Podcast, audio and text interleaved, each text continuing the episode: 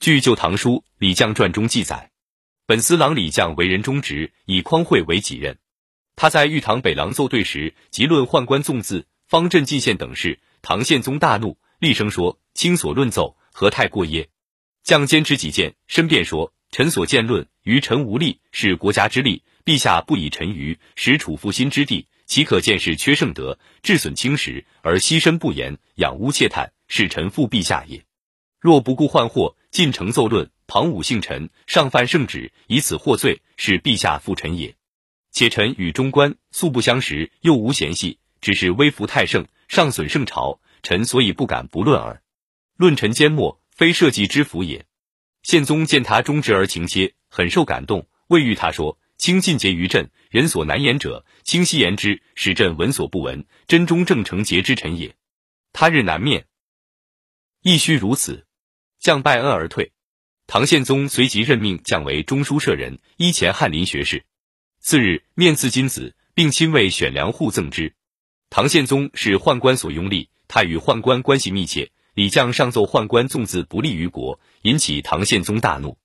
可是唐宪宗是一个较开明的国君，一般纳谏还接受，因此对李绛在其大怒之下，依然恳切陈词，知其忠于己，才释怒未愈，大为赏识，故升官赏赐。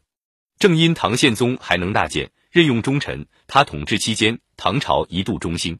二进使之而观其境，所谓进使之而观其境，就是指将所要识别的对象派到在自己身边工作，因为天天相见，容易相熟，久而久之就会没有拘束，但便于考察他的恭敬行为如何，也就是观察在与人相交往的过程中是如何对待自己与他人的关系的。古人云。行己莫如恭，自责莫如厚。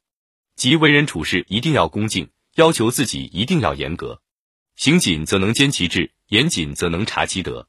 做事谨慎，就能使自己志向更坚守；说话小心，就能使自己德性更崇高。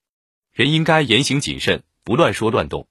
若在自己周围工作的人因相处比较熟了，而放松对其自身的谨慎，这是会出问题的。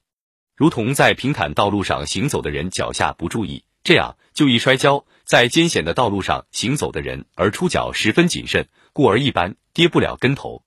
当然，恭而无礼则劳，慎而无礼则喜，勇而无礼则乱，直而无礼则绞。就是说，不知礼，虽然态度恭敬，却不免劳顿；行为谨慎，却不免胆怯；性情勇敢，却不免莽撞；性格直率，却不免急切。这是对待人处事的态度、行为、性情的要求。同时，也只有恭则勿服，却则有成，即谦逊谨慎，人们就会心悦诚服，诚恳老实，事情便会成功。说明为人必须谦逊诚实，这样才会得到人们的尊敬，也才会把事情办好。常言道：“你敬人一尺，人敬你一丈。”应该自律、自重、自爱、自尊、自立，严格要求自己，树立好的形象，不做有损身份的事，这样才能经受住进使之而观其境的考验。